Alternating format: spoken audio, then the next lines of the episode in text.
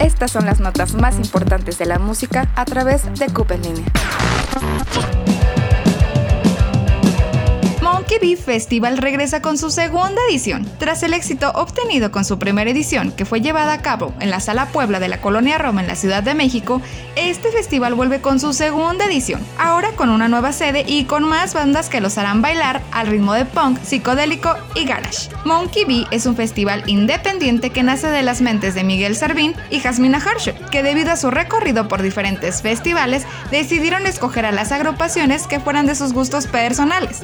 Su primera edición contó con la agrupación de bandas como The Cynics y The Astronomer 4, Carol Kids, Levitation Room, Together, Pangea, Subsonics, entre otras.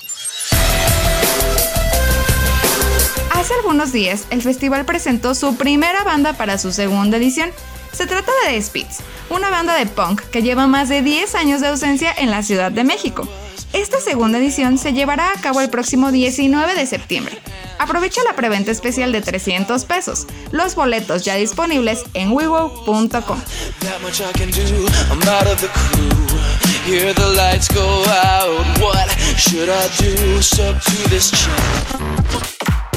HBO destaca películas y series con bandas sonoras espectaculares. Desde el cine mudo, la música siempre ha sido un componente central en las producciones del séptimo arte. Detrás de toda gran película o serie hay una banda sonora que contextualiza y enriquece el producto final.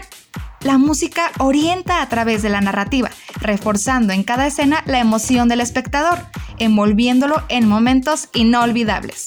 Para celebrar la música como elemento fundamental del cine y la televisión, HBO ofrece una lista de películas y series con bandas sonoras memorables. Entre ellas están Había una vez en Hollywood largometraje de Quentin Tarantino. Actor de televisión decadente y su doble de escenas de riesgo buscan el éxito en la Hollywood de 1969. Para evocar el encanto y la particularidad de la era retratada, el premiado director, ganador de dos estatuillas del Oscar y cuatro Globos de Oro, creó un concepto de cápsula del tiempo cerciorándose de que solo música de esa época integrara la banda sonora. Las canciones están presentes en algunas de las principales escenas, como fiestas y paseos en coche por Los Ángeles.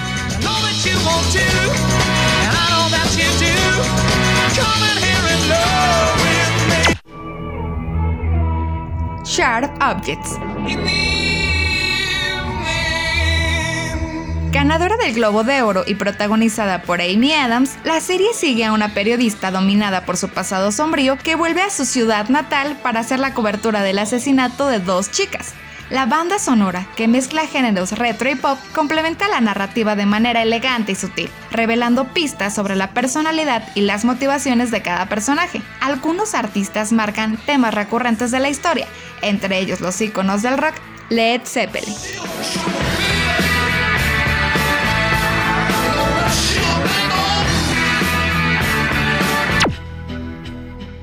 Westworld.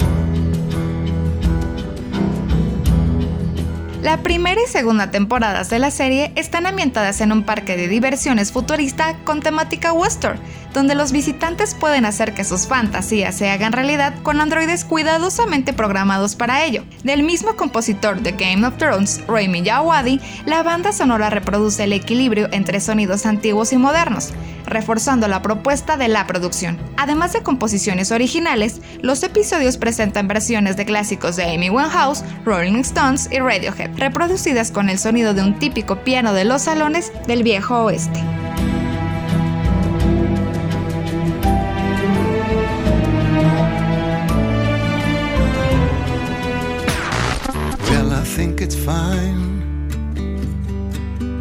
building jumbo planes. Stevens explora las posibilidades de producción en videos musicales sin causar desperdicios.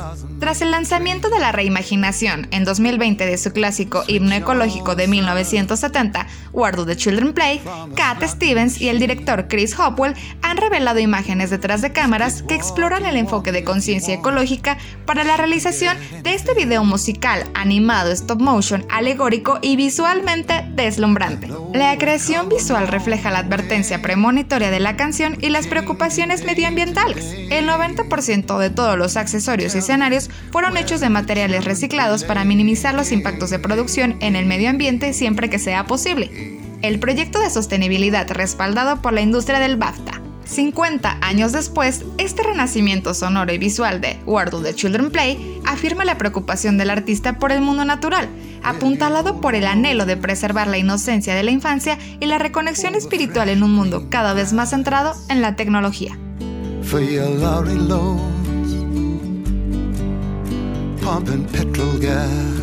Mi nombre es Silvia Rubio.